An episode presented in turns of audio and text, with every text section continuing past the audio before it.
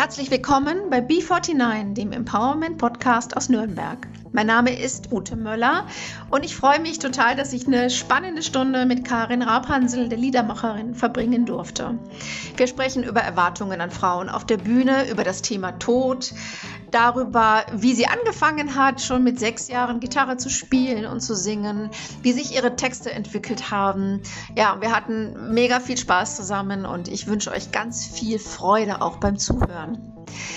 Karin wird auch zu Gast sein bei meiner Veranstaltung am 13. Juli ab 17 Uhr im Frauenmuseum in Fürth und ich freue mich mega darauf. Dann heißt es dort nämlich Speed Dating mit Flamingo und Dosenbier, meinem eigenen Online-Magazin.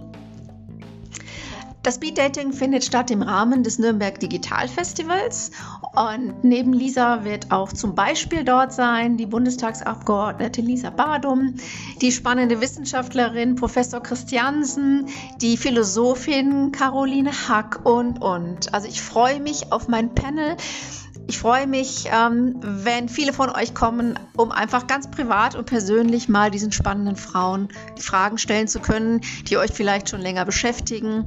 Ich denke, es wird ein spannender, toller Austausch und Karin hat sogar versprochen, ein, zwei Lieder dort für uns live zu singen. Ähm, das, äh, der Marstall in Burg Farnbach, wo das Frauenmuseum ist, hat ja einen wunderschönen Garten. Da können wir einfach danach noch ein bisschen Wein zusammen trinken und netzwerken und der Karin zuhören. Ich denke, das wird ein super Event. Freue mich auf euch. 13. Juli 17 Uhr im Rahmen des Nürnberg Digital Festivals. Aber jetzt erstmal ganz viel Freude bei dieser neuen Folge von B49 und bis zum nächsten Mal, eure Ute. Herzlich willkommen, Karin Rapansel bei B49, dem Empowerment Podcast aus Nürnberg. Herzlich willkommen, freue mich, dass du da bist. Vielen Dank für die Einladung, ich freue mich auch sehr. Ja, wir sitzen bei mir äh, zu Hause. Es war gerade ein Gewitter, es ist Mai und irgendwie ein wenig düster noch draußen. Passt aber irgendwie auch zu deiner neuen LP Tod und Teufel, über die wir später auch noch sprechen werden, natürlich. Düster ist gut. Düster, ne? Düster ist gut, finde ich. Ja, manchmal zumindest schon, auf alle Fälle. Immer. Ja, okay. Ich möchte dich noch kurz ein bisschen vorstellen. Viele kennen dich natürlich als Liedermacherin, eigentlich gebürtig in Niederbayern. Ich glaube aus Hutturm, gebürtig. Meine genau. Mutter kommt aus Waldkirchen, auch bei Passau. Vielleicht kennst du Waldkirchen. Natürlich. Ich habe da meine Kindheit gefühlt allen Urlaub verbracht. Da gibt es das Modehaus Garhammer. Genau. Da war ich Ostern wieder nach Unterwäsche gekommen. das ist super. Das Tolle ist da, da werden dann, da gibt's dann immer so eine Ecke, wo dann die gelangweilten äh, MiteinkäuferInnen irgendwie abgepackt werden und da gibt's dann Bier und Sekt und genau. wenn der langweilig ist, kannst du dich da auch aufhalten. Genau, man kann auch einfach reingehen und was trinken ja. und wieder rausgehen. genau. genau. For free. Ja, ja, genau. Das ist schon cool, ja. ja. Irgendwie ist dieser ganze Ort gefühlt, dieses Skama, ist schon krass. Ja. Ähm, dann bist du aber irgendwann mal geflüchtet aus Niederbayern. Ich habe gelesen, du hast eine Banklehre gemacht. Ich weiß nicht, ob das noch da war. Ist ja ein spannender Punkt, weil dann bist du geswitcht und nach Dinkelsbühl gegangen an die Berufsfachschule für Musik und hast klassische Gitarre und Gesang studiert. Es wird auch noch eine spannende Frage sein, warum von der Bank zur Band? Also, wie kam das? Ähm, jetzt bist du, ich habe es gelesen, die Ringelprinzessin, weil du immer mit Ringelstrümpfen auftrittst und hast ähm, 2011 deine erste CD aufgenommen. Ich glaube, 24 warst du da. Genau. Ne? Genau. Ja, lass mich rechnen. Äh, ich versuche es auszusprechen. Mogst Schmursen, mir Worts wurscht. War sehr gut. Perfekt. ähm, dann im gleichen Jahr die eigene Band gegründet. Dann kamen drei LPs nach. Nämlich Singer, Anna und jetzt 2018 Tod und Teufel. Lass uns doch einfach mal anfangen bei dieser Frage.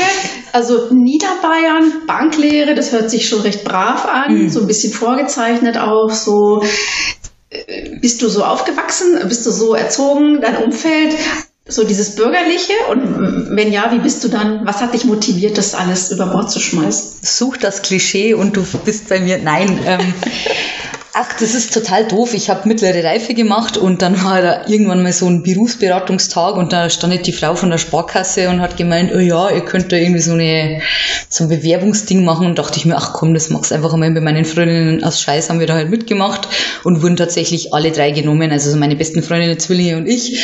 Und dann dachte ich mir, ach, mit den beiden zusammen kann ja nichts schief gehen, das machen wir jetzt zu dritt. Also ich habe mir überhaupt keine Gedanken gemacht.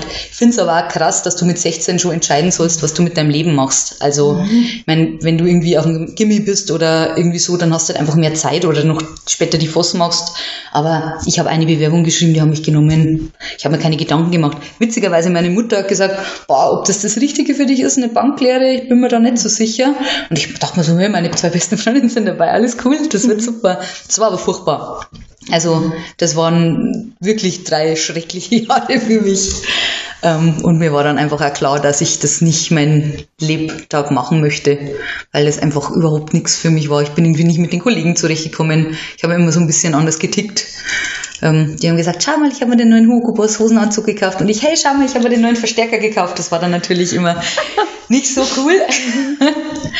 Ähm, ja, habe dann die Lehre fertig gemacht, habe dann noch ein halbes Jahr gearbeitet und habe geschaut, okay, was machst du sonst? Und habe dann glücklicherweise diese Berufsfachschulen für Musik entdeckt in Bayern und habe mich dann in Plattling und Dinkelsbühl beworben und dann war es eigentlich klar, gab es kein Halt mehr.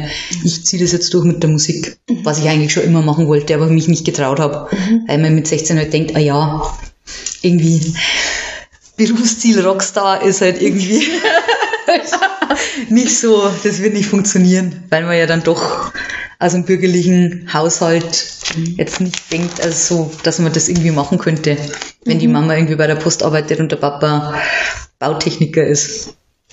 Hast du Geschwister? Mhm, ich habe eine Schwester, mhm. die ist Energieelektronikerin. Okay.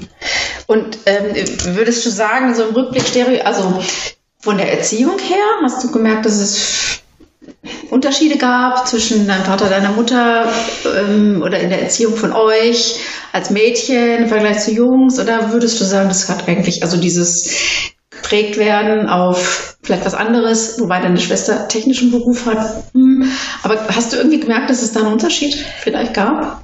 Also ich glaube, bei uns, wir waren ja schon immer so ein bisschen, meine Schwester und ich, komisch, sage ich jetzt einmal, im Dorfkontext oder im niederbayerischen Kontext eher, wo alles sehr konservativ ist und jeder so seine klaren Rollenbilder hat, aber meine Mama hat uns echt immer schon so ein bisschen anders erzogen. Also wir haben beide Fußball gespielt, wir haben irgendwie immer machen dürfen, was wir wollten. Da hat nie jemand gesagt, ah, das ziert sich aber nicht für eine Frau oder so. Mhm. Meine Mama war immer wahnsinnig cool und mein Papa eigentlich auch. Was heißt eigentlich? Nee, die waren beide immer super darauf bedacht, dass wir einfach machen können, was uns taugt und äh, was wir möchten. Und das, glaube ich, spiegelt sich dann auch in der Berufswahl von den beiden Töchtern wieder. Also meine Schwester eher einen, sagen wir, technischen Beruf ergreift und ich dann Musikerin werde und selbstständig bin. Das ist auf jeden Fall, glaube ich, schon ein großer Verdienst von meiner Mama. Also die hat erst wieder relativ spät das Arbeiten angefangen. Da war ich, glaube ich, schon in der Grundschule. Ich weiß nicht mehr ganz genau. Wir hatten aber auch noch eine Großtante im Haus, die dann auch immer so ein bisschen auf uns aufgepasst hat. Aber ganz ehrlich, das war ja immer cool, wenn die Eltern nicht da waren. Dann konntest du irgendwie klotzen, was du wolltest. Wir haben damals noch immer, durch das, dass es an der österreichischen Grenze ist, den ORF-Fernsehsender ähm, reinbekommen, ohne Werbung. Und haben dann immer diese ganzen Teenie-Sendungen geschaut, Dawson's Creek und den ganzen Scheiß. Ja. Genau. Also von dem her hatte ich irgendwie nie das Gefühl, dass ich jetzt da irgendwas machen muss, was ich nicht will oder da irgendwo reingedrückt werde in ein Bild oder in eine Geschichte, die mir nicht taugt, dann eher von anderen Leuten, aber nie von meiner Familie. Die haben mich immer hundertprozentig unterstützt. Wie gesagt, meine Mama eher, hey, willst du eine Banklehre machen? Ist das wirklich das Richtige für dich? Ich glaube nicht. So, Mamas wissen es ja dann doch immer ganz gut. Ja, ja, das stimmt. Und dann hast du ja, glaube ich, mit acht oder so angefangen, Gitarre zu spielen. Mhm.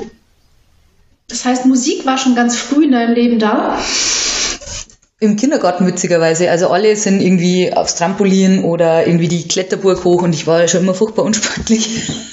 und habe dann irgendwann die Gitarre gesehen, fand die total toll. Also die haben mich nicht mehr weggekriegt von dem Ding und ich habe dann meine Eltern so lange genervt, bis die mir dann wirklich eine gekauft haben und die lag Im dann Kindergarten schon. Nee, in der zweiten Klasse dann, aber ich habe anscheinend sehr lange gebenzt, weil im Kindergarten fand ich das Ding schon immer ganz gut, aber dann dachten sie halt immer, im Kindergarten, ja, was will denn das jetzt mit einer Gitarre, das funktioniert ja nicht. Und dann habe ich aber doch an Weihnachten zu meinem achten Geburtstag, also ich habe am 23. Dezember auch noch Geburtstag, einen Tag vorher, lag dann plötzlich das Ding da und das war natürlich der absolute Oberhammer mhm. und habe dann auch gleich Musikunterricht bekommen und da muss ich echt da sagen, Respekt für meine Mama und meinen Papa, die hatten ein Auto, die mussten sich das wirklich äh, teilen, das war nicht so, dass irgendwie da ewig viele Autos rumstehen und jeder das nutzen kann. Die haben sich das extra so gelegt, dass ich das unbedingt machen kann, weil mir das so wichtig war. Meine Mama hat dann immer die Stunde gewartet im Auto, ist kurz was einkaufen gegangen hat da echt in diesem Dorf gewartet, äh, in Turmansbang hieß das. und, das kennt ähm, keiner außer Das kennt natürlich keiner. da war die CD-Release-Party von meinem zweiten Album. Ah, okay. Genau, aber die hat das echt, weil sie gemerkt hat, das ist mir so wahnsinnig wichtig und ich will das unbe unbedingt, hat sie da wirklich diese Zeit investiert oder hat sich mein Buch mitgenommen und gelesen irgendwie. Super. Das rechne ich ihr echt hoch an, weil sie auch sagen hätte können, boah, das ist mir zu stressig, ich habe da irgendwie echt andere Sachen zu tun, wie dass ich mich da eineinhalb Stunden irgendwie hinhocke und warte, bis du fertig bist. Ja. Das ähm, muss ich sagen, Respekt Mama, das war sehr cool. Ja. ja. Und der Gesang, wann kam der dazu? Ich habe auch schon immer gesungen. Das fand ich ja schon immer, also meine ganze Family war genervt, weil ich hatte so einen kleinen roten Sony-Kassettenrekorder mit so einem Mikrofon und da habe ich immer reingeblökt und meine Schwester fand es natürlich einmal furchtbar nervig. das verstehe ich total. Ich glaube, ich hätte auch ausgeflippt, wenn die kleine Schwester da immer so rumschreit.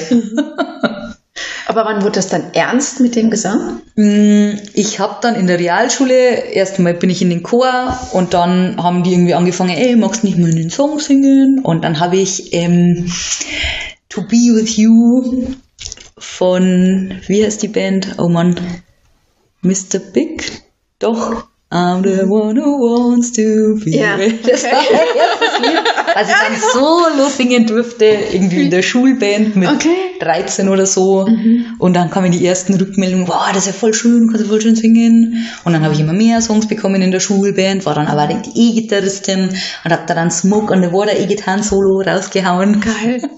und fand das cool. Ja. Und war dann plötzlich so von das ist ja das Witzige, was Musik macht oder vor allem auch, wenn du so Popularmusik machst, vom kleinen grauen Mäuschen zum kleinen Schulrockstar irgendwie, weil das dann natürlich jeder wahnsinnig cool fand, ja. dass ich da mit meiner E-Gitarre stehe oder sing und so und das ist dann, ja. du bist dann so kurz in deiner kleinen Blase echt richtig Fame. Ja, es ist cool. Ja. Und das war dann so. Und dann bin ich in die erste Coverband irgendwie eingestiegen. Da haben wir dann immer sonntags geprobt und sind dann auch als mega Klischee immer Weißwurst essen gegangen. das war immer so ein Ritual dann danach. Ja, genau. Und dann haben wir so die ersten, wir waren immer die Vorband von den richtigen Coverbands, weil wir so schlecht waren. Wieso wart ihr so schlecht? Doch, weil irgendwie wir waren ja einfach das, also wir hatten einfach eine wahnsinnig gute Zeit miteinander, aber keiner konnte so wirklich gut spielen. Aber okay. es war schön. okay. Das ist irgendwie, genau. Und dann habe ich irgendwann angefangen, so in der Frustration ähm, über die Banklehre, dass ich einfach meine ersten eigenen Songs geschrieben habe. Der erste Songtext war eben in dieser Bankzeit jeden Tag das gleiche, nicht mit mir, nur über meine Leiche. Wo sich der Kreis dann auch wieder schließt zum Tod und Teufel Album. Ich war anscheinend schon immer so ein bisschen unterwegs. Mhm. Und war das dann für dich ein sehr mutiger Schritt nach der Bank? Oder du warst ja auch gearbeitet dann in der Bank, zu sagen, mhm. ich schmeiß das jetzt hin und gehe nach Dinkelsbühl. Oder wie war das? Wie hat sich das angefühlt? Die hätten mich sowieso nicht übernommen, weil ich einen zu schlechten Abschluss gemacht hat. Also bei, mir war es ja immer so, dass ich nach der Berufsschule hatte ich schon immer meine E-Gitarre dabei und bin zum E-Gitarrenunterricht gegangen. Und das war immer das Highlight irgendwie von diesem ganzen Ding, dass ich da im Passer in der Berufsschule war und dann zu meinem E-Gitarrenlehrer gegangen bin und sonntags die Proben und die Gigs. Das fand ich schon immer toller, als irgendwie in der Bank zu arbeiten. Wobei, ich fand die äh, Kunden tatsächlich relativ nett. Ich hatte eher das Problem, ich war mir immer gefreut, wenn ein Kunde gekommen ist, dann muss ich ihn irgendwie mit den mhm. Kollegen abhängen irgendwie. Aber so spießig die waren mir zu böse irgendwie, die waren so böse manchmal. Und dachte mir immer, das ist schade. Mhm. Irgendwie, das, das war immer so ein bisschen, so, keine Ahnung, die haben sich immer gegenseitig so ein bisschen niedergemacht und das fand ich immer schwierig. Okay. Da war irgendwie immer wegen so, keine Ahnung, wie man das beschreibt, Konkurrenzkampf, was weiß ich. Klar, ich meine, man hat Ziele. Konkurrenzkampf in der Provinzbank. Muss ja auch krass Ich weiß es nicht, was da irgendwie, Ja, aber, aber, aber es hat nicht gepasst. nee, keine Ahnung, vielleicht bin ich ja das Problem gewesen und ich habe halt einfach nicht, nicht wirklich gematcht mit denen. Und wie gesagt, ich kaufe mir halt den Verstärker, die kaufen sich den, ähm, Aber eigentlich war das doch super, dass es nicht gepasst hat. Ja, ja, Stell dir klar. vor, es hätte wäre was gewesen, was gepasst hätte und du hättest dann nicht diesen Schritt gemacht. Nein, das wäre Ja, ja, unvorstellbar. Nein, das, Ja. das, war, das war schon, keine Ahnung. Ich meine, jeder ist ja anders. Ich bin ja froh, dass es eine Bank gibt und ich da mit meiner blöden Plastikkarte hingehen kann und mir Geld abheben kann. So von dem her jeder seins. Irgendwie für mich war es halt einfach nix. Und ähm, genau. Aber wie, also das heißt, es war dann für dich eher so eine, so eine, so eine Weiterentwicklung oder was ganz Natürliches zu sagen, das mache ich jetzt nicht weiter, sondern gehe eben auf die Schule und ähm, Ja, ich habe halt überlegt, was ich sonst noch machen könnte. Ich wollte ja immer Erzieherin werden und dann dachte ich mir, okay, jetzt hast du drei Jahre Ausbildung gemacht, jetzt nochmal fünf Jahre. Hm, nee, kein Bock irgendwie. Und dann hat mir eben ein Kumpel von diesen Berufsfachschulen erzählt und ich dachte mir, ich habe mich da so abgemüht, drei Jahre, und das war so furchtbar für mich. Und ich habe äh, irgendwie dann echt da wieder voll krass Neurodermitis-Schübe gekriegt und du merkst halt dann einfach, der Körper sagt, weg, geh irgendwie, das, das ist nicht cool irgendwie. Und dann habe ich das einfach ins Blaue hinein. Ich bin ja eh immer so dem Kopf durch die Wand manchmal und habe dann mit 19 beschlossen, nee, das hier ist noch nicht das Ende. Ich will hier irgendwie mal raus. ich finde das spannend, weil ich habe vorhin noch mal Tod und Teufel gehört und da gibt es dann diesen, das Lied von der Haut, Neurodermitis, Mhm, habe ich ja, auch ja. extrem gehabt als Kind, extremst. Ja, so dass ich mich mal in meinem Zimmer verstecken wollte, nur noch weil mein Hals alles rot Mhm. Ja. war, mein Gesicht, mein Hals, meine Hände. Ich konnte mich niemandem mehr zeigen. Mhm. Hatte ich das Gefühl, vor lauter Scham auch, was das ist und mit mir macht. Klar. Und es ist aber, es stimmt, es ist ja letztlich auch oft ein Zeichen, wenn man nicht in der Balance ist, Mhm. dann wird es schlimmer. Es ist ein Zeichen dafür, dass man vielleicht nachdenken könnte. Genau, so schlimm es auch nie wieder wie in dieser Banklehre. Ja, Das war dann irgendwie danach was weg. krass. Ja, ist ein guter Lehrer, ist auch ein Lehrer, ne, der Körper Auf jeden Fall. zeigt er. Definitiv. Alles. Ja, genau. Der weibliche Körper. Ein spannendes Feld. ja. Allgemein Körper. ja. Ähm, dann bist du durchgestartet, ja relativ früh, mit 24, finde ich, oder ist das früh, die erste Platte gemacht? Mhm. So die Texte, die du da geschrieben hast, was war so dein, was waren da so deine Treiber? Was war, was wolltest du erzählen am Anfang? Wie fing, ging das so los? Also Geschichten, die mir natürlich passiert sind, habe ich immer mal gern vertont oder mache ja nach wie vor gerne. Es war noch ein bisschen persönlicher, glaube ich. Inzwischen versuche ich ja immer so eher bisschen weg von mir und andere Geschichten zu erzählen, weil ich mir denke, so spannend ist jetzt mein Leben leider Gottes auch wieder nicht, dass ich das alles vertonen müsste, jede Gefühlsregung. Ähm, aber am Anfang ging es ja nur viel von dieser Sinnsuche und Reisen und Sehnsucht nach, okay, was gibt's denn noch? Die Welt ist groß, ich will alles sehen, ich ähm, bin getrieben, ich muss das irgendwie mir anschauen, ich muss weg und ähm, einfach Sachen entdecken für mich. Ich glaube, das war so die, die Triebfeder am Anfang und einfach auch dann diese Zeit in Dinkelsbüttel, 19 baff, bist du plötzlich an so einer kleinen süßen Schule inmitten von einer Mauer wie so eine Käseglocke oben drüber und das sind lauter Gleichgesinnte. Das war für mich das Paradies. Ich habe es überhaupt nicht fassen können, wie schön das da war. Und dass da plötzlich, ich habe mich das erste Mal nicht mehr wie ein Alien gefühlt, sondern so, ey, das sind lauter, die genauso wahnsinnig sind wie ich auf Musik. Das ist so schön. Und das war für mich ein totaler Befreiungsschlag. Ich bin echt irgendwie geflogen die ersten Monate. Das war ganz, ganz toll. Endlich habe ich gewusst, okay, nee, du bist nicht verkehrt, es war einfach nur falsch, was du gemacht hast. Das, deshalb hat es irgendwie alles sich komisch angefühlt und deshalb war es nicht gut. Und dann war es jetzt so, okay, bam. Und seitdem habe ich das ja nie bereut, dass ich den Weg eingeschlagen bin, weil ich weiß, es ist richtig für mich. Ist ja auch mutig, dann sich selbstständig zu machen, ne? Also, wobei du ja, glaube ich, auch viel unterrichtest, ja auch selbstständig, glaube ich, irgendwie einfach Honorarkraft bist, ne? An der Musikschule in Nürnberg. Nee, da tatsächlich nicht, sondern bei mir privat zu Hause in Eibach. Also ich gebe privaten Musikunterricht zwei Tage die Woche, Montag, Dienstag immer. Die kommen alle zu mir heim. Ich habe da so ein Musikzimmer, Unterrichtsraum und genau, da kriegen sie Gesangs- und Gitarrenunterricht. Genau, das macht sehr Spaß. Ja, genau, ich habe auch mal Gesangsunterricht genommen. Ja, okay, bei mir warst du? Oh Gott. Frage. Oh mein Gott. Wenn mein Namensgedächtnis ist eine Katastrophe. Oh nein. Ich glaube auch nicht, dass es mir so einfällt. Monika Tepe, Sagt mir leider gar nichts. die ist, die ist Opernsängerin. Ah, okay. Und die macht, ähm, ähm, in der Südstadt, da so Werder Audi-Ecke, hat Mhm. die eine große Fabrikantenvilla mal gekauft und dann macht, hat sie auch so Salons gemacht zu verschiedenen Themen mit GastmusikerInnen, Gedichtvorträgen und ihr Mann ist Koch und hat dann biologisch super lecker vegetarisch Oh, gekocht. das klingt aber spannend. Und das war eigentlich schon sehr spannend.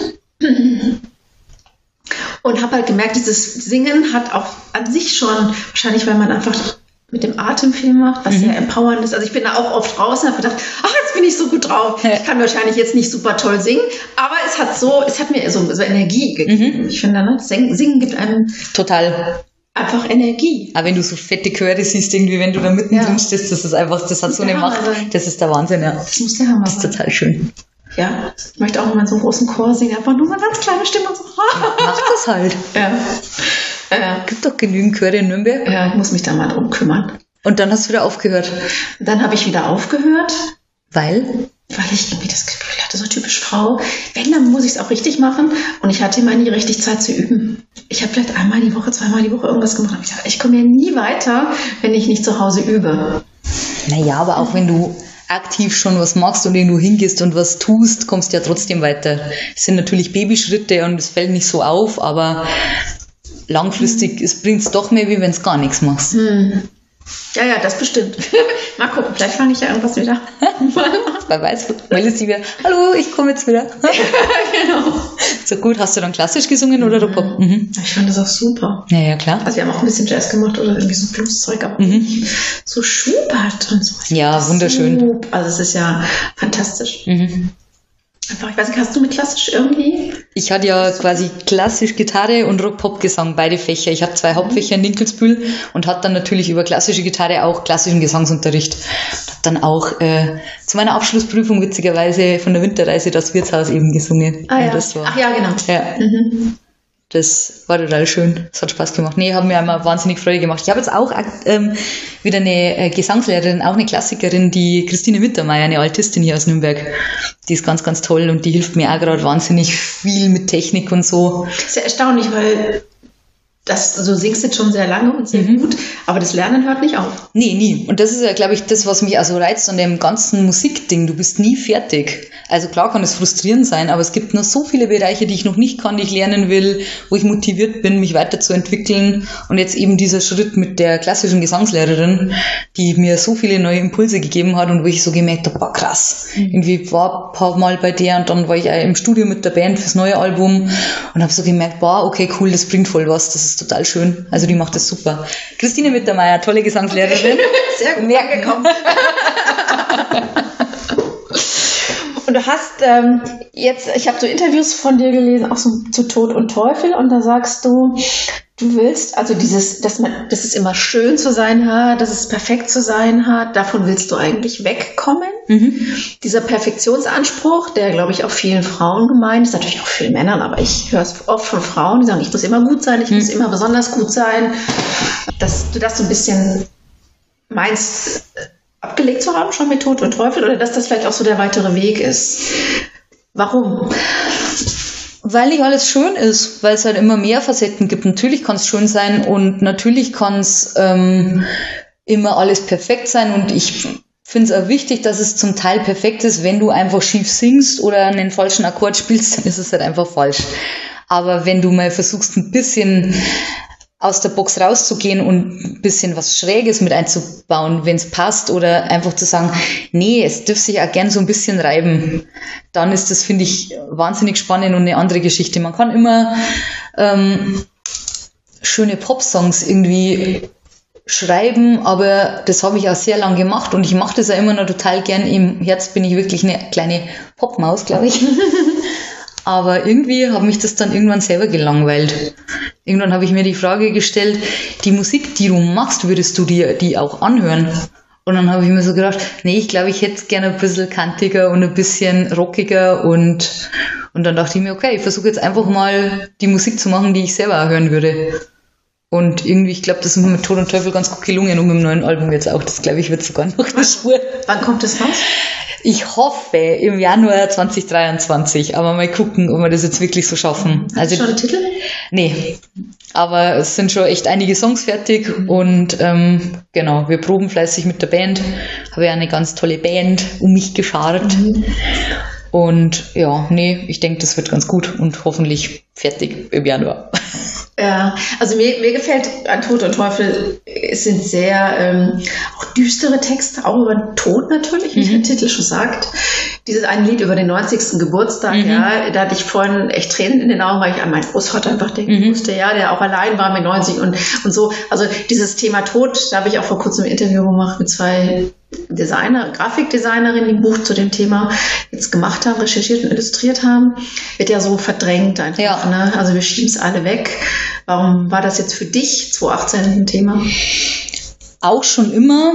Ähm, ich habe ja, ich habe ja erzählt, wir sind ja aufgewachsen im Haus mit meiner Großtante. Die ist dann, während ich gerade mitten in der Ausbildung war zur Bankkauffrau, ist die verstorben. Also bei uns, die war bis zum Schluss daheim, die hat Alzheimer gehabt. Da habe ich auch ähm, im zweiten Album ein Lied drüber gemacht, das heißt Singer, das ist ihr gewidmet. Und also war im Prinzip ist die bei uns im Haus einfach irgendwann in der Früh nicht mehr aufgewacht und mein Vater hat mir Bescheid gesagt und ich bin drunter und ich habe mich noch von ihr verabschiedet. Da merkst du dann schon, okay, irgendwie, wow, du bist nicht unsterblich und das ist halt sehr nah an der Tod und das ist wahnsinnig traurig, aber es gehört dazu. Wir werden alle nicht unsterblich sein. Das wird einfach nicht passieren. Und ähm, warum soll man dann immer, warum ist das so ein Tabu? Es gehört einfach zum Leben dazu, dass man irgendwann gehen muss. Es ist immer total furchtbar, wenn man früh gehen muss. Letztes Jahr ist zum Beispiel auch einer, äh, der Gitarrist von einer meiner ersten Bands, wo wir eigene Musik gemacht haben, verstorben mit 36 an einem Gehirntumor. Das war ganz eine furchtbare Beerdigung. Und wenn du so früh gehen musst, ist das wahnsinnig traurig das wünsche ich ja niemanden, aber es gehört trotz alledem dazu.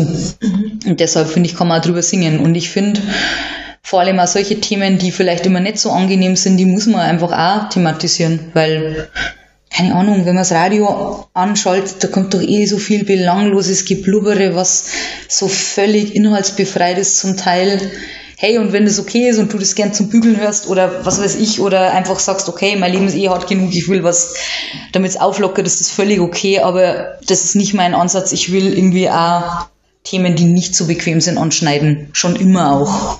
Also. Ähm, ein Lied, da habe ich es nicht genau gewusst, ist Sie ähm, ein Lied über eine Vergewaltigung? Na, nee, Stalking. Stalking, mhm. okay.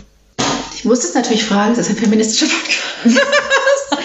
ähm, also fangen wir, bleiben wir vielleicht erstmal bei den Texten. Ja. Ähm, Frauen, Klischees, Rollen, Erwartungen, Stereotype, alles, was dich da so oder was einen ärgern kann oder dich ärgert. Mhm. Ähm, spielt das eine Rolle für deine Texte oder auch vielleicht für die Musik, die du schreibst oder so eine feministische Haltung hast du die? Ja, Und auf jeden ja, Fall. Definitiv. Ähm, wie versuchst du das in deiner Musik zu zeigen? Ne, eben durch solche Lieder wie jetzt zum Beispiel Sie, wo man halt einfach das thematisiert und sagt, okay, wie ist denn das? Wie läuft denn das? Und ähm, einfach, ich glaube, inzwischen würde ich den Text bisschen anders schreiben. Das war auch schon ein älterer Text, den ich dann in diesem Konzept äh, nochmal für 2018 quasi noch mehr verwertet habe, weil der irgendwie noch in meiner Schublade lag. Den habe ich schon ein paar Jahre früher geschrieben und ich glaube inzwischen, was mich jetzt im Nachhinein so ein bisschen an dem Text stört, ist, dass sie so wahnsinnig in der Opferrolle ist und nichts dagegen machen kann. Und das, glaube ich, würde ich inzwischen ein bisschen anders lösen, aber ich finde, so ein Album ist auch immer eine Momentaufnahme und Texte, die ich mit 24 geschrieben habe, jetzt wo ich 35 bin, würde ich vielleicht jetzt wieder anders machen, aber ich finde es immer schwierig, wenn man dann plötzlich alles wieder verschlimmbessert, weil das ist halt, das war die Zeit, das hast du damals so gemacht und dann ist es einfach, also das ist einfach so ein Zeitzeugnis irgendwie. Mhm. Und man ist ja das Schöne am Erwachsenwerden ja, oder ja, älter werden, dass man sich weiterentwickelt. Na klar. Genau. Aber da hatte ich tatsächlich eine Freundin, der das passiert ist mhm. und ähm, habe da dann damals einen Text drüber geschrieben. Andere Texte auf dem Album, wo du sagen würdest, das geht so in, in eine Richtung, ähm, mal so zu reflektieren, wie sollen Frauen sein, wie wollen Frauen sein und wie wollen sie nicht sein? Auf dem Album nicht, aber auf dem Vorgängeralbum, auf dem anderen Album ist das Lied Volldepp drauf zum Beispiel, wo es halt ähm, darum geht, dass der Mann halt immer so wahnsinnig mansplain-mäßig alles erklären will und immer weiß, wie es besser geht und immer so dieses, da ist so eine Textzeile, ja, ich bin eine Frau, erzähl mir was Neues, braucht keinen Beschützer, lustig rein Scheiß. Also wir können auch inzwischen gut für uns selber einstehen und brauchen nicht immer so diese manchmal Hascherle-Rolle, wo man reingedrückt werden will oder soll, automatisch das finde ich ist ein bisschen veraltet. Es gibt natürlich Frauen, die das toll finden oder Männer, die das so wollen und dann sucht das eine sich das andere und jeder wie er will, aber das war auch noch nie so mein Ding. Ich war schon immer, glaube ich, eher tough, dass kein Mann irgendwie so das Gefühl hatte, er muss mich groß beschützen. Und glaube, das ist jetzt so das Ding, aber manche denken halt dann doch, sie sind, sie sind's. Wie ist es in der Musikbranche? Erlebst du es als einen großen Nachteil, als Frau unterwegs zu sein? Ähm, wo es tatsächlich auffällt, auch manchmal auch so Netzwerk und ähm, einfach Netzwerkgeschichten, wenn Männer halt einfach mal an Saufen gehen miteinander und dann einfach Sachen verdienen. Das ist bei Frauen weniger, finde ich. Sollten die Frauen das mehr machen? Ich finde Netzwerke total wichtig. Ich war jetzt auch kürzlich beim Music by Women Netzwerktreffen in Regensburg dabei mhm. und haben wir uns einfach vernetzt und es war ein Booking-Workshop und sich ausgetauscht und es waren Konzerte und die haben da vor, irgendwie mehr loszutreten und mehr zu machen und ich habe da Bock mitzumachen, weil ich das total wichtig finde. Ja, da sind wir wahnsinnig hinterher, nach wie vor. Also es gibt ganz viele tolle, großartige Frauen, aber irgendwie schaffen sie es nicht so wirklich, sich zu vernetzen nach wie vor. Bin ich immer noch der Meinung, es wird besser, aber ähm, es ist noch ein weiter Weg. Was bringt das Netzwerken? Naja, dass man sich halt einfach gegenseitig unterstützt oder einfach halt immer sagt, boah, mir ist das passiert, was sagst denn du dazu? Und dass man sich halt einfach austauscht, das ist ja nie schlecht. Das machen ja Männer seit Jahrhunderten. Nur irgendwie, ich weiß nicht, warum Frauen das irgendwie nicht so auf die Kette kriegen. Also was das, sagst du? Meinst, du das, meinst du, das würde auf der Booking-Ebene was verändern können tatsächlich? Weil das sind ja, glaube ich, oft noch einfach Männer, ne? Ja, auf jeden Fall. Treffen.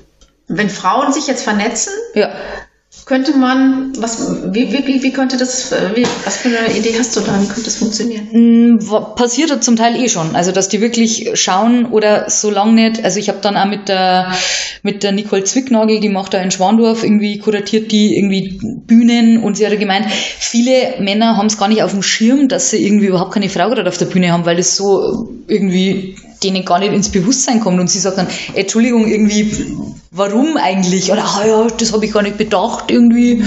Und sie sagt, solange man die Leute nicht darauf hinstupst, und natürlich werden Frauen eher darauf schauen, dass auch andere Frauen dabei sind, im besten Fall. Außer du hast eine Geschichte, dass Frauen gegen Frauen arbeiten. Das ist natürlich auch noch immer ein Problem. Gibt's schon auch, ne? Ja, klar, gut, Männer arbeiten auch mhm. gegeneinander, Menschen arbeiten gegeneinander. Ja, also das ist, das ist schon auch ein Thema, das mich auch oft umtreibt, wo ich denke, in dieser ganzen Feminismus-Bubble, die mir manchmal auch ziemlich auf den geht, muss ich sagen, ist es ja auch ich will das gar nicht bewerten, aber wollen sich ja auch einzelne Akteurinnen positionieren. Natürlich. Es geht ja auch darum, kann ich damit mein Geld verdienen? Mhm. Bin ich sichtbar oder ist eine andere sichtbar? Mhm. Ähm, wie du sagst, es geht ja, es ist in jedem Bereich äh, so und für mich ist noch viel zu wenig der Gedanke da. Wir haben ein Ziel und versuchen es gemeinsam. Mhm. Was ich viel äh, finde, das bringt viel, viel mehr, auf jeden wenn Fall. ich nicht alles für mich haben will, weil ich so cool bin, sondern weil ich teile, sondern wenn ich teile und sage, komm, wir machen das Projekt zusammen mhm. oder da informiere ich dich, du informierst mich. Das Richtig. ist eben dieses, so würde ich Netzwerken, weil du vorhin gefragt hast, so würde ich Netzwerken verstehen. Also genau, oder also keine Ahnung, ich kuratiere jetzt da irgendwie das Festival und natürlich fallen mir dann 15 Frauen ein, die ich sofort anrufen könnte und sage, ey, willst du bei mir spielen? Und wo wirklich das Netzwerken für mich unter Frauen in Reihenform funktioniert, ist bei meinem Duo Fischer und Rabe. Ich habe zusammen mit Julia Fischer, die Keyboarderin aus Nürnberg, habe ich 2019 aus Zufall ein Duo gegründet, wo wir ihre Songs spielen und meine Songs. Und wir bucken beide seit Jahren einfach selber und haben wirklich einfach unsere kompletten Kontakte zusammengeschmissen und haben eine fette Tour gespielt. Also irgendwie auch während der Pandemie haben wir wahnsinnig viele Auftritte gespielt, weil sie da ihre Kontakte mit reingebracht haben, ich meine. Und so finde ich, muss es laufen. Also wir sind da echt total gleichgesinnt und natürlich, ey, das ist eine coole Location, lass uns da spielen. Irgendwie, ey, ich zeig dir das. Ich habe mit ihr ein paar Konzerte in Niederbayern gespielt. Ähm, sie hat mich da mit hingenommen irgendwie. Jetzt am Freitag spielen wir in Hilpolstein im Kreuzwitzkeller, da wollte ich auch schon ewig mal spielen. Und da hat sie den Kontakt gehabt und genau, dass man einfach sagt, oder ey, ich habe damit keine Zeit, kannst du Solo spielen? Schau mal, ich habe dann Gig irgendwie. Genau, so muss das laufen. Mhm. Ich denke auch. Also also nicht nur Netzwerken, um zu sagen, oh, ich gehe da zum Netzwerken. Ja, genau. Und ich sage, äh, hier ist meine Visitenkarte, ich bin auch toll. Und nee, so, nee, nee, nee. Genau das. Weil dann einmal, oh, ich will mir nicht, ich will mir auch nicht, ich gebe da nichts ab und so. Nein, also ich habe die Erfahrung wirklich seit Jahren gemacht, wenn jemand irgendwie mich fragt, ey, wo gibt's denn da irgendwie Bühnen in Nürnberg, wo kann ich den Spiel schreiben? Du kannst da, da, da, da, schreib den an, ich kenne den, ist nett, sag Grüße von mir und mach das. Und also, weil wenn du was gibst, kriegst du auch wieder was zurück. Ja, genau. Es ist halt so, einfach es gleicht sich immer alles so ein bisschen aus. Und wenn man immer alles hortet und immer denkt, jemand will einem was wegnehmen, bist du ja selber total unzufrieden. Nein, das ist immer ein schlechter Berater. Ja. Aber schon immer, Ja. finde ich. Ja. Wie ist es so, weil wir vorhin auch schon mal gesagt haben, Körper ist auch ein tolles Thema. Mir hat eine Sängerin mal gesagt, sie findet, als Frau auf der Bühne muss man schon irgendwie immer sexy sein oder irgendwie eine Optik haben, die halt gefällt, so halt gefällt, was auch immer das heißt. Ist das, äh, beschäftigt dich das, wie du auf der Bühne wirkst? Ich meine, du machst jetzt sehr rockige Sachen, ich habe ein paar Videos angeschaut, da habe ich das Gefühl, du bist einfach die Musikerin und dein Körper ist da, weil du Musik machst. Mhm. Ne? Das ist so, so stehst du da. Aber es kann ja sein, dass es trotzdem dich beschäftigt.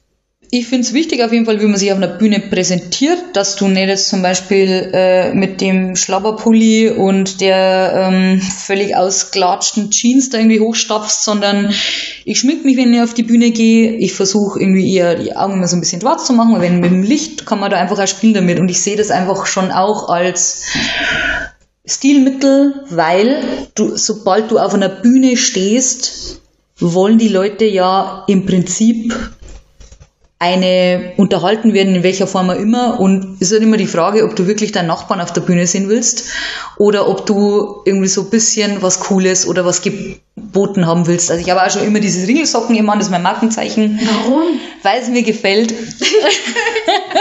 Ich habe immer Glitzersocken an, heute nicht. Also ich liebe Glitzer. Genau, und das war irgendwie nie Thema oder auch zum Thema, oh, man muss super sexy sein oder den riesen Ausschnitt. Das hat mich irgendwie noch nie interessiert. Ich, es ist mein Körper als Reizsymbol einsetzen, hat mich schon immer eher nicht so, ja, einfach nicht interessiert, wobei ich einfach einmal eher ja, es gibt so Frauen, die auf sexy machen und wenn das für die cool ist, dann ist das völlig in Ordnung. Für mich war es das nie. Ähm, ich finde, man soll schon einfach eine gute Show bieten, in welcher Form auch immer. Und einfach zum Beispiel meine ganze Band trägt die Ringelsocken jetzt auf der Bühne. Das finde ich schön und dass man irgendwie abgestimmt ist und dass man irgendwie auf der Bühne schaut und sagt, okay, cool, das ist ein Konzept, da hat sich jemand das überlegt. Das ist auch, wenn ich ins Theater gehe, will ich ja auch, dass die Schauspieler irgendwie mir eine gute Show bieten. Und das ist, finde ich, der Job von einem Musiker oder von jemandem, der einfach auf einer Bühne sich präsentiert. Das Gesamtkonzept, da gehört die Optik natürlich auch dazu, sei es gute Fotos, sei es ein guter Pressetext, dieses Gesamtkonzept. Aber jetzt voll, boah, schau mal, ich habe den Wahnsinnsausschnitt oder den kürzesten Rock und diese High Heels. Abgesehen davon kann ich mit hohen High Heels nicht laufen und würde beim Bassspielen einfach umfallen. Okay, das wäre vielleicht nicht so sinnvoll. Eher kontraproduktiv. Von dem her, Das heißt, das hat dich auch, beschäftigt dich auch gar nicht. So nicht so wirklich. Nichts zu gelten oder was heißt das oder? ich bin eine Frau, ich bin wahnsinnig gerne eine Frau, ich finde das super, ich möchte kein Mann sein, aber ob ich jetzt, ob das mein Job ist, sexy zu sein, nee, das ist bei mir einfach nicht in der Software, glaube ich, drin. Und es interessiert mich an nicht. Und ähm, ach, ich bin da immer so hin und her gerissen zwischen, warum will man sexy sein, wenn man für sich selber sexy sein will, weil man es cool findet und weil man sich wahnsinnig gut gefällt, dann finde ich es die eine Sache. Wenn du es aber immer nur für die anderen sein willst, damit du andere wahnsinnig gut gefällst, schwierig. Aber trotzdem bin ich ja der Meinung, jeder soll anziehen können, was er will. Wenn dann immer diese, zum Beispiel auch bei oh, Vergewaltigung, hm, was hast du denn angehabt? Das ist doch, das ist doch Ja, das- wahnsinnig bescheuert. Ist doch egal, ob es jetzt irgendwie eine Jeans oder einen kurzen Rock oder irgendwas. Oh, du hast ja rausgefordert. Aber wie lang das dir immer eingeimpft wurde, natürlich. Und es ist ja immer noch schlimm, dass du dir immer noch Gedanken machen musst, wenn du irgendwo alleine heimgehst. Ja. Zum Teil. Also das, ey, wir haben 2022, das gibt, das gibt's doch nicht. Dass du echt, Das ist der männliche Blick ja letztlich auch, der, der sozusagen, der mir gespiegelt wird Mhm.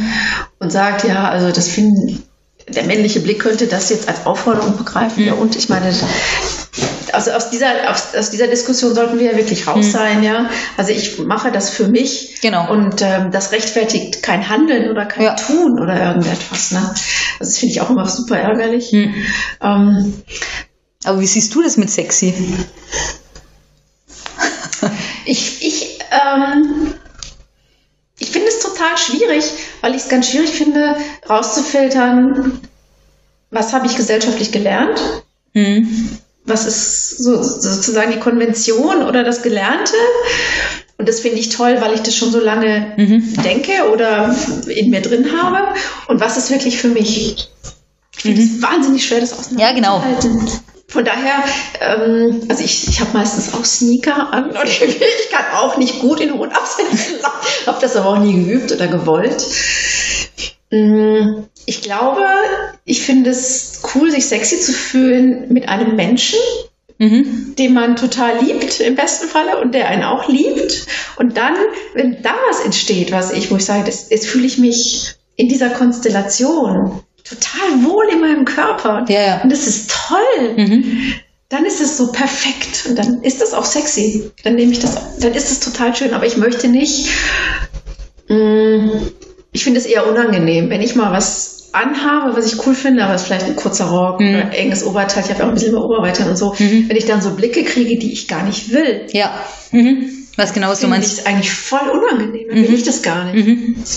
Ja, aber ja. es gibt äh, Frauen, die es cool finden, glaube ich. Mhm. Weiß ich nicht, weil wahrscheinlich, weil ich meine, muss es ja geben, oder? Weil irgendwie passiert ja schon wieder alles. Oder es ist so, ja, es ist ein wahnsinnig schwieriges natürlich. Thema.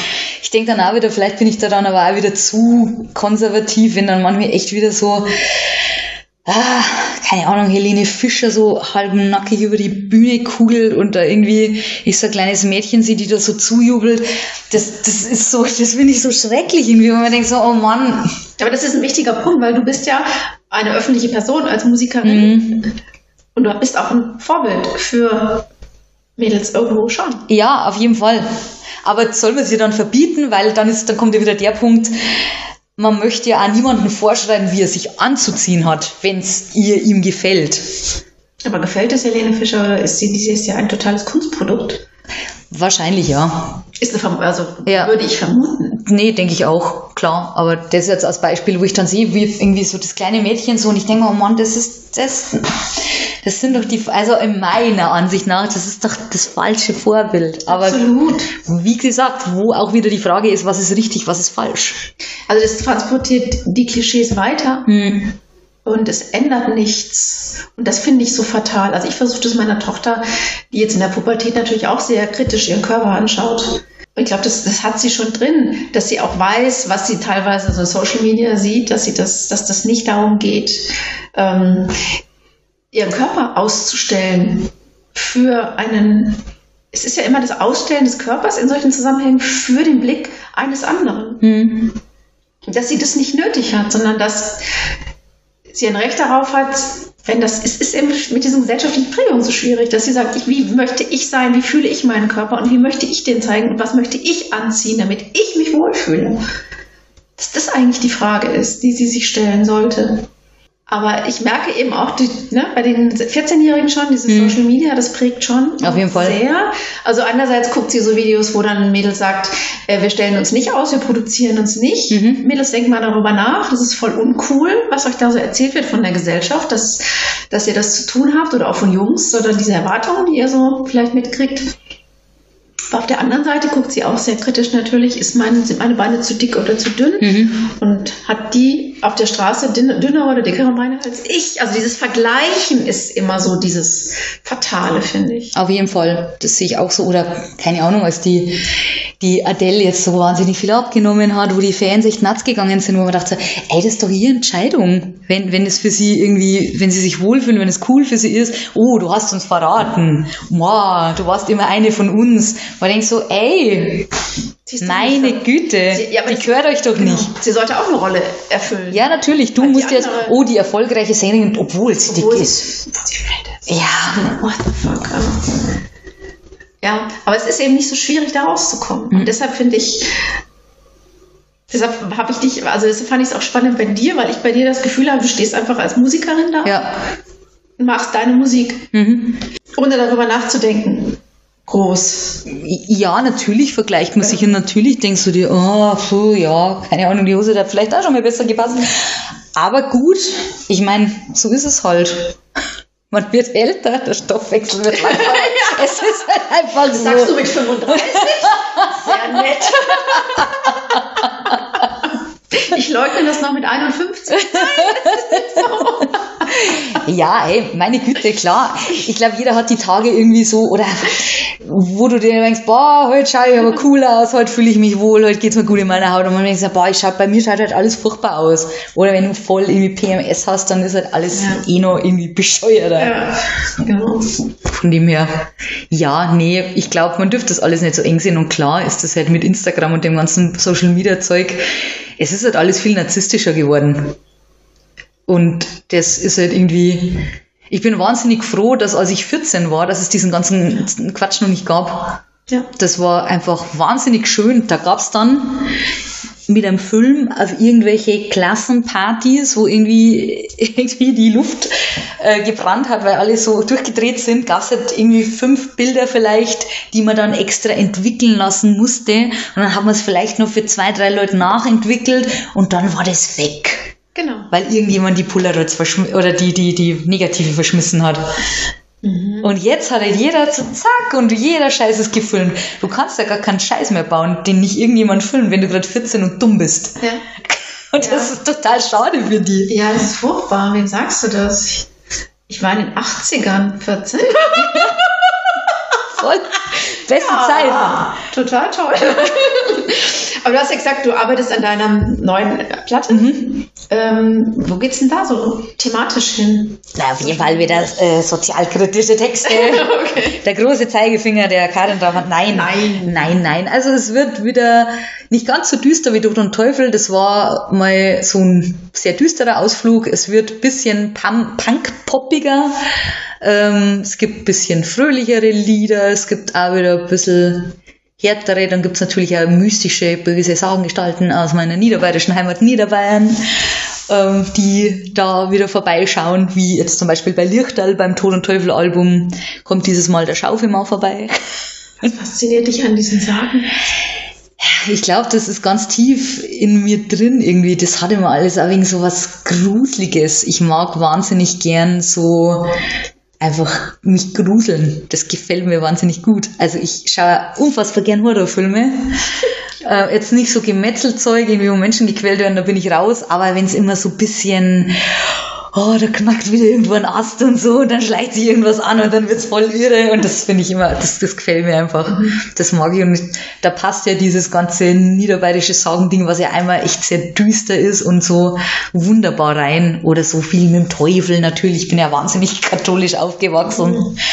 Das ist ja ein perfektes Thema. Bist du eigentlich verheiratet? Nee. Möchtest du mal heiraten? Nein. Nein?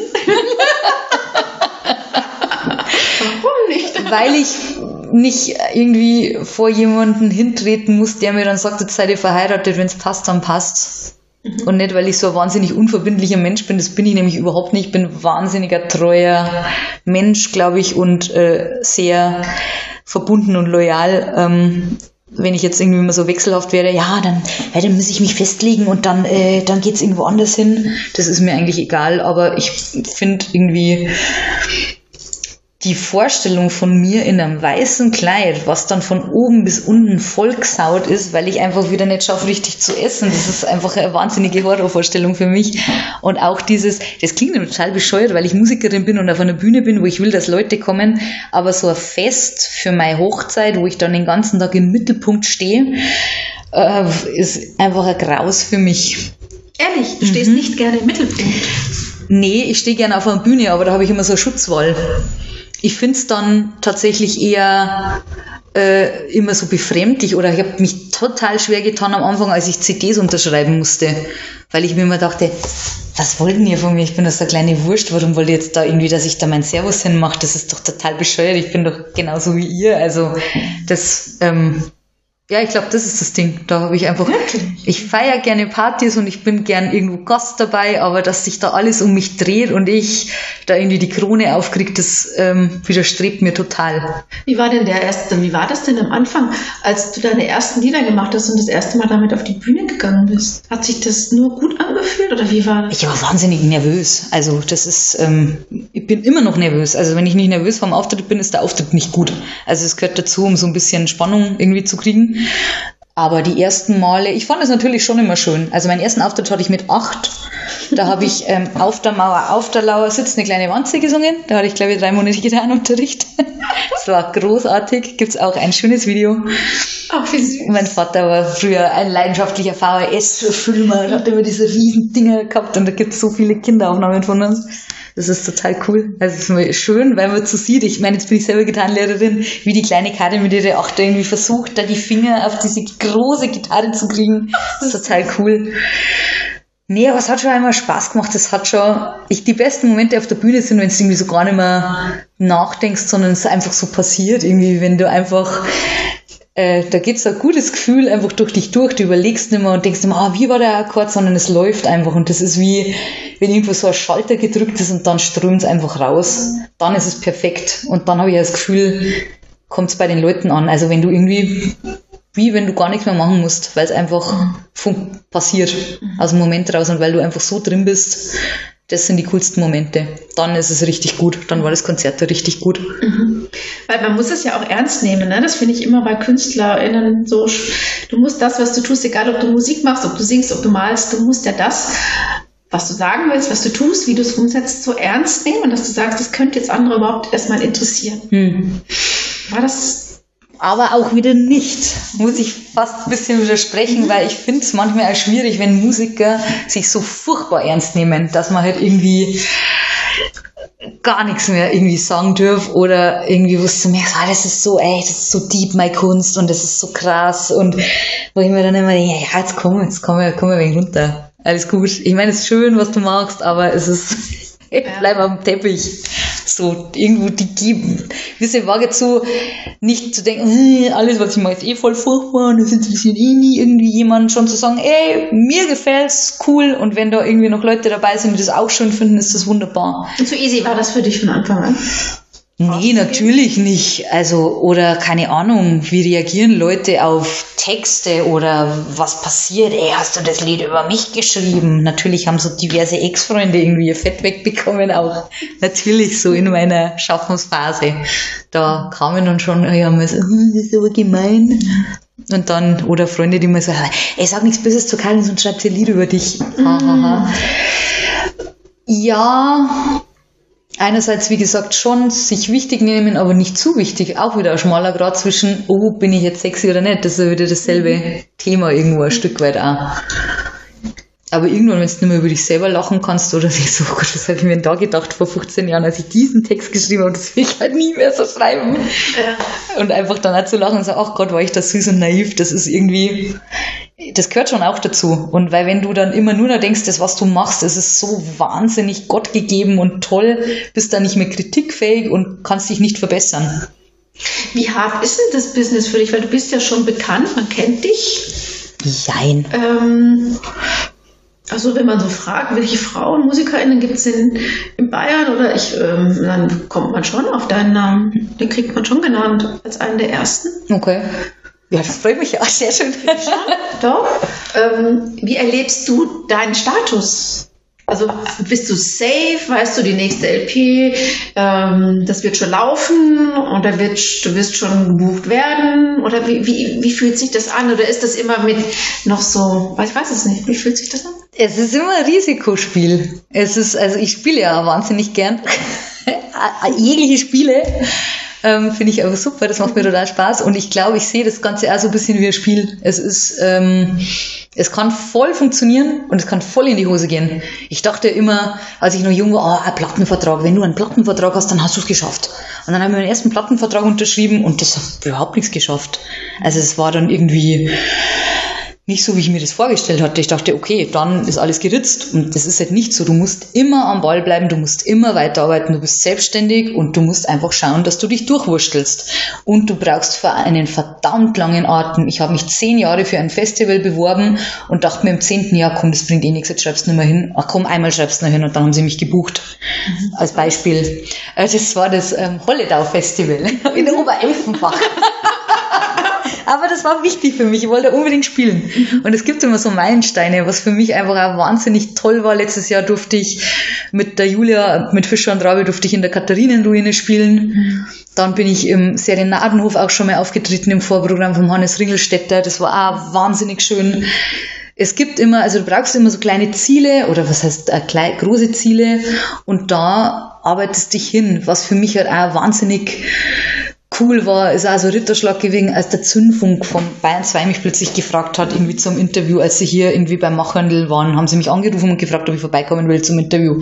Das war, und sowas passiert halt immer, deshalb immer, wie geht's hin? Keine Ahnung. Ich weiß es nicht. Aber was mich unfassbar freut, als die Pandemie losging, uns dann wieder ein bisschen gelockert wurde und die Lockdowns so ein bisschen vorbei waren und die ersten Veranstalter wieder so was machen durften, haben viele mich sofort angerufen und gesagt, du, wir haben gestern eine Genehmigung bekommen, willst du spielen? Mhm. Und das hat mich wahnsinnig gefreut und dann habe ich mir gedacht, okay, du bist jetzt echt schon lang dabei und die Leute machen sich Gedanken, wie es dir geht. Das hat mich wahnsinnig gefreut mhm.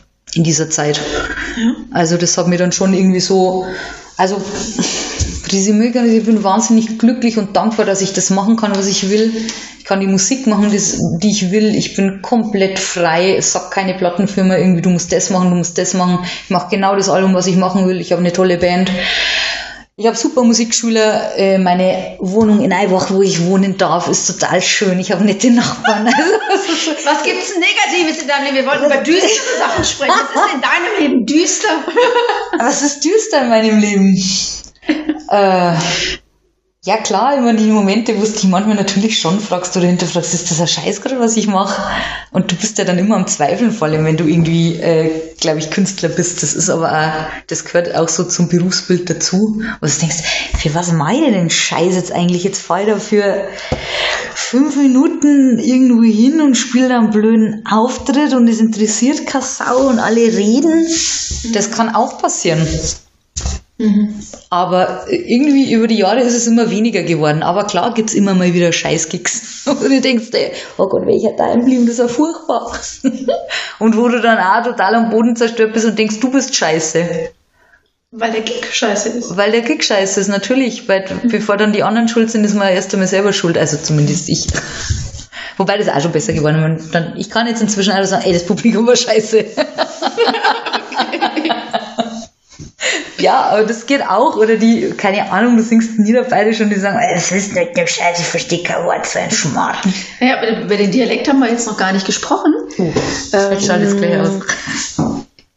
Ja, die Aufnahme läuft noch, aber nicht mehr lange, weil es immer eine Stunde dauert. Mhm. Genau.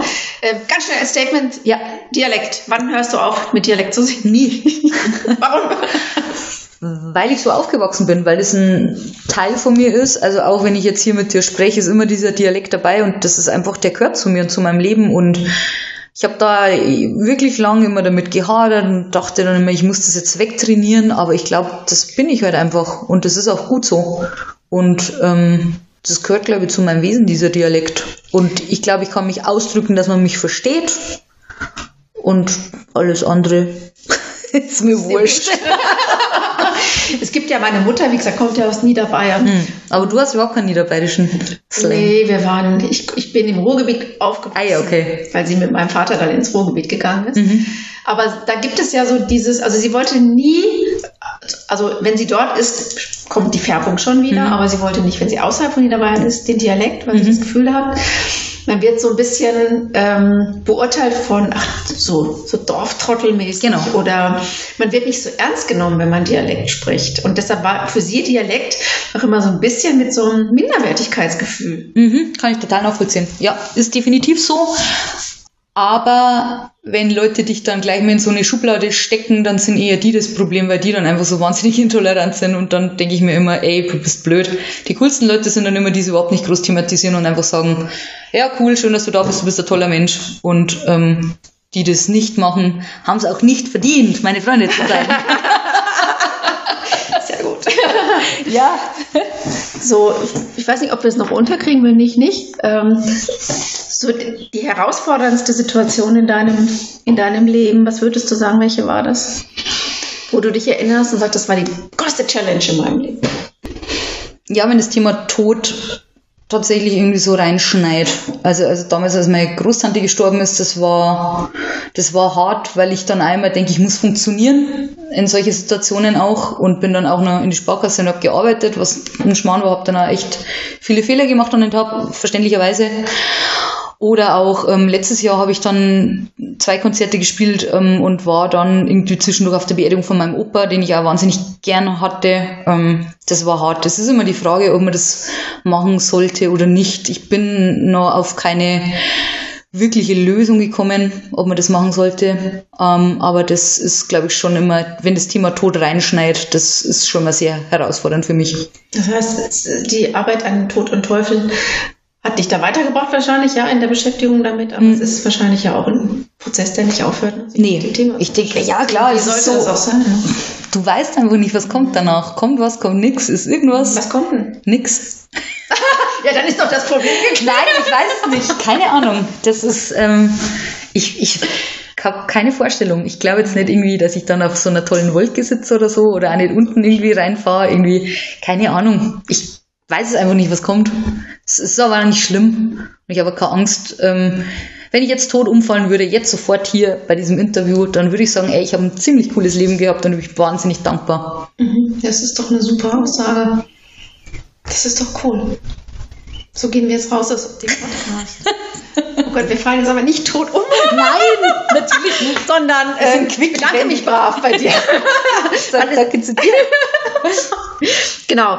Und ähm, ja, wir, ich werde so ein bisschen auch ähm, nochmal dann reinschreiben in die Infos, wann deine nächsten Auftritte sind, mhm. wenn man dich live hören möchte, was ja zum Glück jetzt alles wieder geht. Voll. Nach diesen fürchterlichen Pandemie-Zeitjahren so. Und ähm, freue mich, dass du meine, mein Gast warst. Alles Gerne. Liebe und bin gespannt, was du sonst noch so alles machst, was noch kommt. Ja, danke schön. War voll schön bei dir zu sein.